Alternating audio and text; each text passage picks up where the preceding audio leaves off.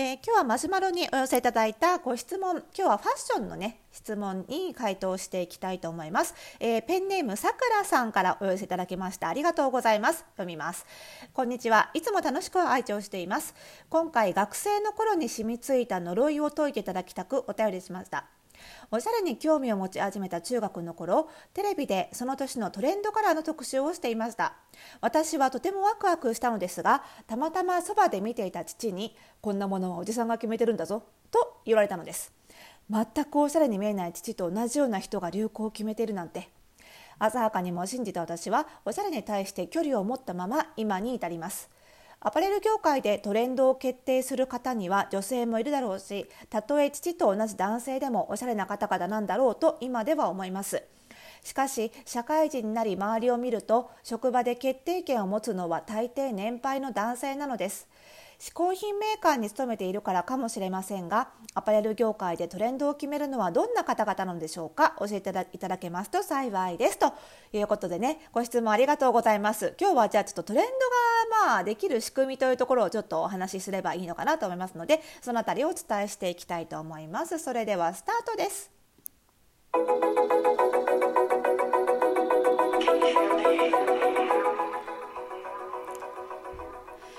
はい、ということで始まりました、おしゃれの呪いとくラジオ。本日で557回目の配信でございます。この番組ではあなたに巻きつくファッションへの思い込み、イコールおしゃれの呪いをバーサバと解いていきます。服装心理学をベースに、おしゃれをもっと楽しみ、自分を変えるコツをお届けしています。お相手はパーソナルスタイリストで公認心理師の久野里沙です。本日もよろしくお願いいたします。さあ、ちょっとね、まず、あの、お知らせということで、えっと、今日10月31日に、えっと、L デジタル、L ってあのファッション誌のねファッション雑誌の L のまあ、デジタル版オンライン版のねサイトがあるんですけども、えー、そのサイトでですね、え、ー、と私が監修した記事が、えー、公開されましたのでぜひご興味ある方ご覧いただけると嬉しいなと思います、えタイトルは、え服装心理でわかる本当に似合う服とは？タイプ別おすすめファッションを指南というタイトルであのこのラジオでもね何回もご紹介している服装心理診断というねあのうちの服装心理学協会でが作った心理テストがあるんですけどもそちらがどうやらねその L デジタルの編集部の中で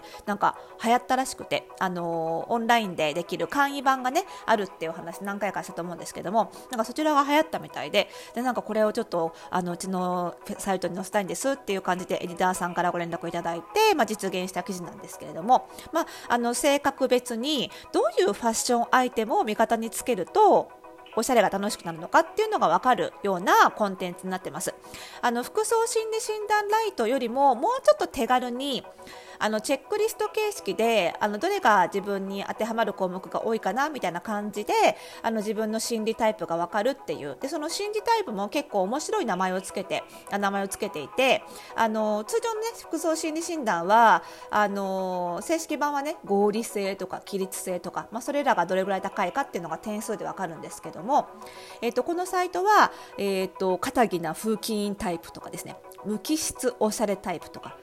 刹那的に輝くファッションオタクタイプとかですね、そういう感じで、よりね、ちょっとあのタイプ名だけでわかるようなあの名前にしてますので、まあ、よりちょっとあの導入版として分かりやすく楽しんでもらえるんじゃないかなというふうに思いますので、えー、番組概要欄にリンク貼っておきますのでね、ぜひよろしければ見てみてください。でね、あのまあ、今回はそういう感じで単一タイプということで、まあ、当てはまるのが一番多いタイプのところを参考にしていただくっていう感じなんですけども、まあ、実際にはねその今お伝えした例えば、えーと、風紀委員タイプとファッションオタクタイプの混合型みたいな人ももちろんいるわけですよ。なのでその辺のねあのかなり細かいあの診断っていうのはあの私がやってるファッションオンラインサロン服装心理ラボに入会していただけるとあの入会特典として正式版が受けられて自分の傾向がねより細かく分かりますので、えちょうどあの間もなく11月1日になるということであの服装心ラボ月初のご入会が一番お得ですからぜひねこの記事読んであの興味持たれた方はあの服装心ラボにねご入会いただけると嬉しいなと思います。ということでお知らせはこんな感じにしておいてお悩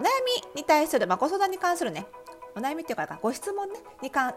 する回答をしていきたいと思います。まずファッショントレンドなんですけども、まあ、トレンドはね、まあ、あの一番初めに関してはもちろん誰かが作っているものです、まあ、それはある程度その売り出す前にはね、誰かが決めないと、ね、あの服作れませんからなので誰かが決めるってことになるんですけどもその決め方決まり方っていうのはその服を作る工程が分かれば想像できるんですけどまず、えーとね、色が一番初めに決まりますトレンドカラーが。まあ、あの先のねそのその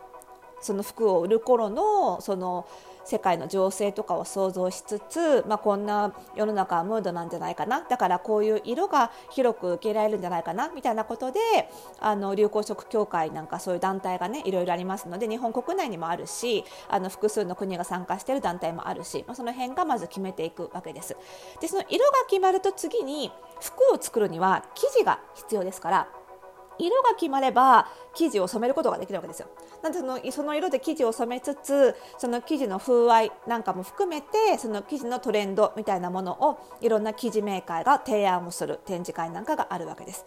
そこでその生地のトレンド方向性を確認した上で、まあ、最終的に、えー、コレクションと呼ばれるような、まあ、合同展示会で発表するデザイナーたちが、まあ、服を作って発表して、まあ、そこで初めてその洋服としてのトレンドっていうのが見えてくるのが、まあえーと、と1年から半年前ぐらいっていうところなわけですよね。で、まあ、それを見て、えー、国内のいろんなメーカーがどんどん洋服を企画していくっていうその流れになってます。なので、まあ、その一番初めのねあの生地をあの洋服を作る段階ではもちろんいろんな人が考えて決めていったトレンドにのっとって提案がされるわけです。でその決める中にはもちろんあのこのさくらさんがおっしゃってる年配の男性いわゆるおじさんももちろんね いらっしゃいます当然そのコレクションブランドを作ってるデザイナーさんがそもそもおじさんであるケースはもちろんあるわけであのおじさんもいるということはあります。がもちろん全てではなくってあの女性もねもちろんいますよということなんですけども。ただそのトレンドね最終的にじゃあそのトレンドとして提案はしますよ。今季こういうものがいいんじゃないですかってメーカーから提案はするけどでも最終的に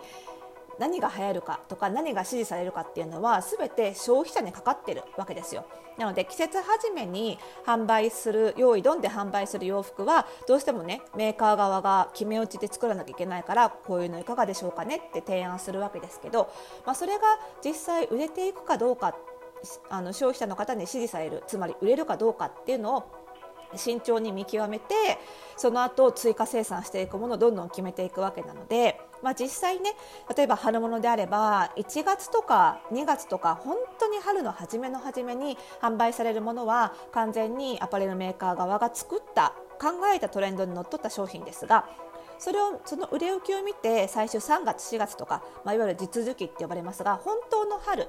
に販売するものっていうのはだいぶその売れ筋データが加味されて追加生産したり追加企画されたものが並ぶと、まあ、つまり季節のど真ん中にあのど真ん中のトレンドっていうのはある種消費者もお客さんも一緒に作ったものなんだよっていうことが言えると思います。なんでいくらメーカーが提案したところで季節始めに全然うんともすんとも売れないものっていうのはあもうこのトレンドダメだなっていうことで想像に見切りをつけられるのでそういう意味で最終的に選んで流行らせているのは紛れもなくお客様消費者一人一人なんだよっていうところで、まあ、その点はちょっと安心してもらいたいなというかなんか変なわけのわかんない人に決められてなんかあの振り回されてるってわけじゃないんだよっていうところはね、あのー、そこは安心してほしいなというふうには思いますね。であとはねそのなんだろうなあのアパレルに関して言うとね結構女社会だったりする会社も多いですねだからあのあのなんだろうなそういうトレンドが全部おじさんが決めてるってこともないですし逆に言うと女社会で女性でもいわゆるおじさん的なムーブかます人もいますしなのでそういう意味であんまり男女関係ないかなっていうのは、まあ、アパレル勤務時代からすごく感じてるところではありますね。で逆におじさんも悩んでますよやっぱり アパレルメーカーにいるおじさんで若い特に若い女性のブランドの担当になっちゃった人なんかは自分は若い女性の気持ちは分かんないどうしたらいいんだろうっていうのをすごい悩んであのいろんな若い女性に意見を聞いたりして頑張ってるそういう年配の男性もたくさんいらっしゃるので、まあ、一概におじさんが上からこれでいいんでしょっていう感じで決めつけてるばっかりじゃないっていうのも分かってあげてほしいなっていう感じはありますねあんまりとこんなその辺は関係ないかなっていうふうに思いますけどね。うんなのでまあ多分さくらさんの中学校の時のさくらさんはねその書かれたようにもしかしてその中学校ってそういうなんだろうな誰しも多感な時期じゃないですか。だからお父さんとかお母さんとかその年配のそれこそ男性の教師とかからいろいろ上からね、押し付けられたりとかいろいろ言われたりとかして反発してしまう気持ちを持つ時期だと思うんですよね。その頃のなんか印象が鮮烈に心に残っちゃってるんだろうけど多分今のさくらさんは社会に出てメッセージにもね書かれてるんでわかると思うんですよ。おじさんにもいろいろいるなっていうふうに思うんですよね。たとえ父と同じ男性でもおしゃれな方々なんだろうって書かれてる通りおじさんにもいろいろいるよねと。逆に言うとおばさんにもね 若い女性にもいろいろいるなって思うと思うんですよね。なので、まあ、そういう意味ではあの年配の男性が決めてるからといってなんかそれを拒絶する理由にもならないしあの最終的に服を着る服を選ぶ権利は誰しも自分にしかないのであのそこは安心して、まあ、そういう意味では別にだかなんかトレンド気持ち悪いからトレンドには乗らないよっていうのも全然ありだと思いますしそれが実現できる服の多様性っていうのもだいぶ広がってきてるとは思うのでね。最終的に自分が納得した服だったら何着てもいいんだっていう気持ちで、あのー、思い直していただけたらちょっとおしゃれを楽しめる気持ちになってもらえるのかな。なってもらえたら嬉しいなというふうに、はい、思います。ご質問ありがとうございました。ということで、まだまだね、ちょっとお答えできてない質問たくさんありますのでね、明日以降どんどん回答していきたいと思いますけれども、えー、皆さんからもまだまだご質問、お悩み、ファッションのことでも心理のことでも結構です。お待ちしております。番組概要欄にありますマシュマロからお気軽にお送りください。そしてこの番組の更新情報は、各ポッドキャストサービスで登録すると、ラジオトークでフォローすると受け取ることができますので、ぜひぜひ登録、フォローの方よろしくお願いいたします。それではまた次回の配信でお会いしましょう。おやすみみなさい。